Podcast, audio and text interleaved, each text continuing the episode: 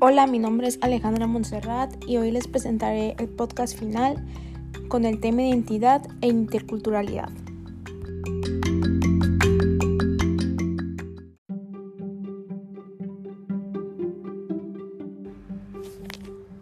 Cultura.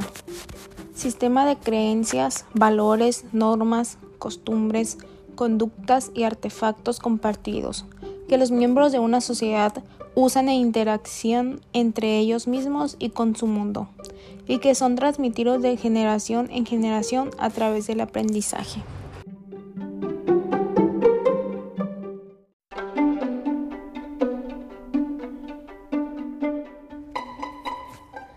La identidad.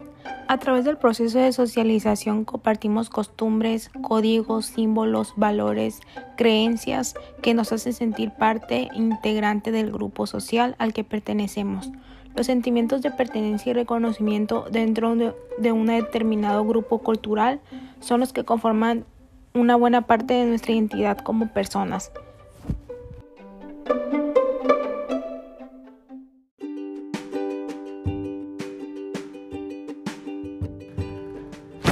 Actitudes ante la diversidad cultural se encuentra el etnocentrismo, se identifica la propia cultura con las normas y a partir de ellas interpreta y valora a las demás.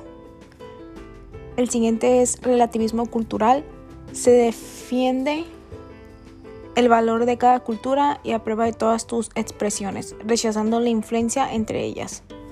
El siguiente es multiculturalidad, situación en la que las diversas culturas coexistentes, pero sin que se dé una relación de igualdad o intercambio.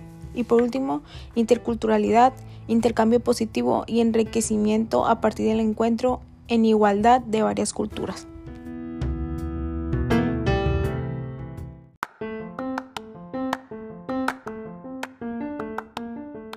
La interculturalidad es la interacción entre personas culturalmente distintas en la que se reconocen, comparten y se complementan.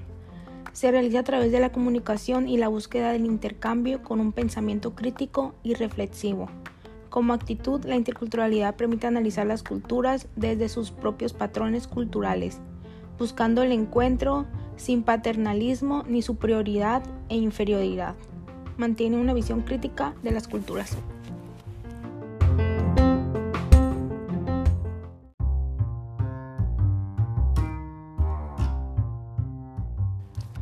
Algunas características de la interculturalidad. Somos diferentes pero somos iguales. Sin perder de vista la diferencia, se actúa en la convergencia. Apuesta por el cambio cultural. Interrelaciones entre iguales y diferentes. Énfasis en conocer lo del otro. Convivencia. No evita el conflicto, sino que intenta regularlo Entiende el conflicto como algo positivo, hablar, escuchar, negociar. Apuesta por el diálogo y el debate entre culturas de igual a igual.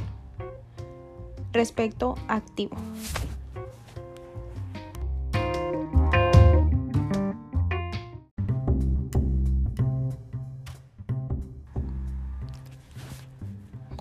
Como ejemplo de interculturalidad se encuentran los intercambios de estudiantes.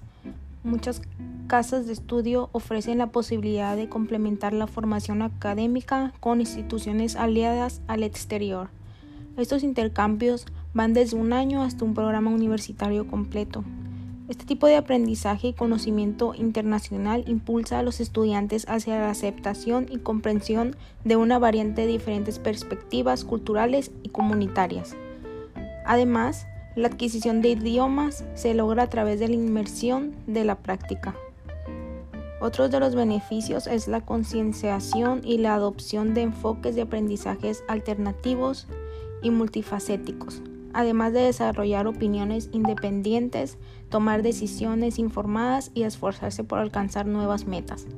Los estudiantes que pasan a estudios terciarios se sienten más cómodos en entornos extranjeros y los posibles empleadores en casi todos los campos ven con buenos ojos la experiencia adquirida de vivir en el extranjero y los conocimientos adquiridos en otro idioma y cultura.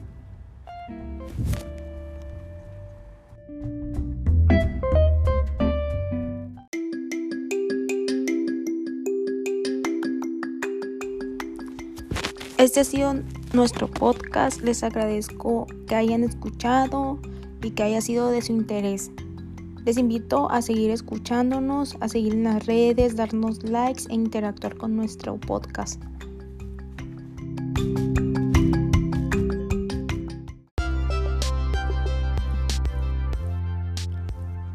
Mi nombre es Alejandra Montserrat Salcido y en podcast me encuentran como Alejandra Salcido. Esto ha sido todo por mi parte. Muchísimas gracias por escucharnos.